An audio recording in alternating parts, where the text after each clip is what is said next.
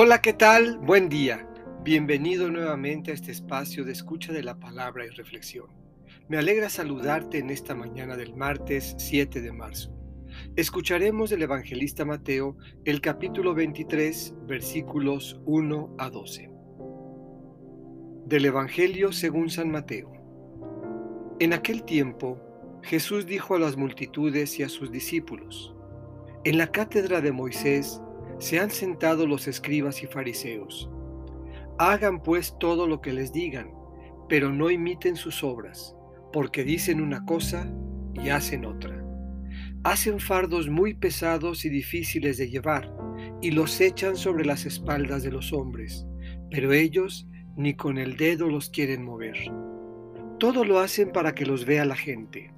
Ensanchan las filacterias y las franjas del manto les agrada ocupar los primeros lugares en los banquetes y los asientos de honor en las sinagogas. Les gusta que los saluden en las plazas y que la gente los llame maestros. Ustedes, en cambio, no dejen que los llamen maestros, porque no tienen más que un maestro y todos ustedes son hermanos.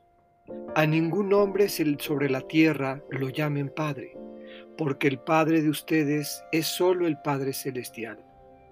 No se dejen llamar guías, porque el guía de ustedes es solamente Cristo. Que el mayor de entre ustedes sea su servidor, porque el que se enaltece será humillado, y el que se humilla será enaltecido. Esta es palabra del Señor. Meditemos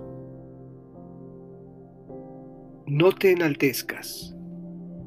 El misterio trinitario es también un ritmo de vida que da la pauta puntual y clara de cómo deben vivir los seguidores del Señor, no en base a las aspiraciones humanas, que siempre rompen el ritmo, sino teniendo como guía y maestro al Hijo.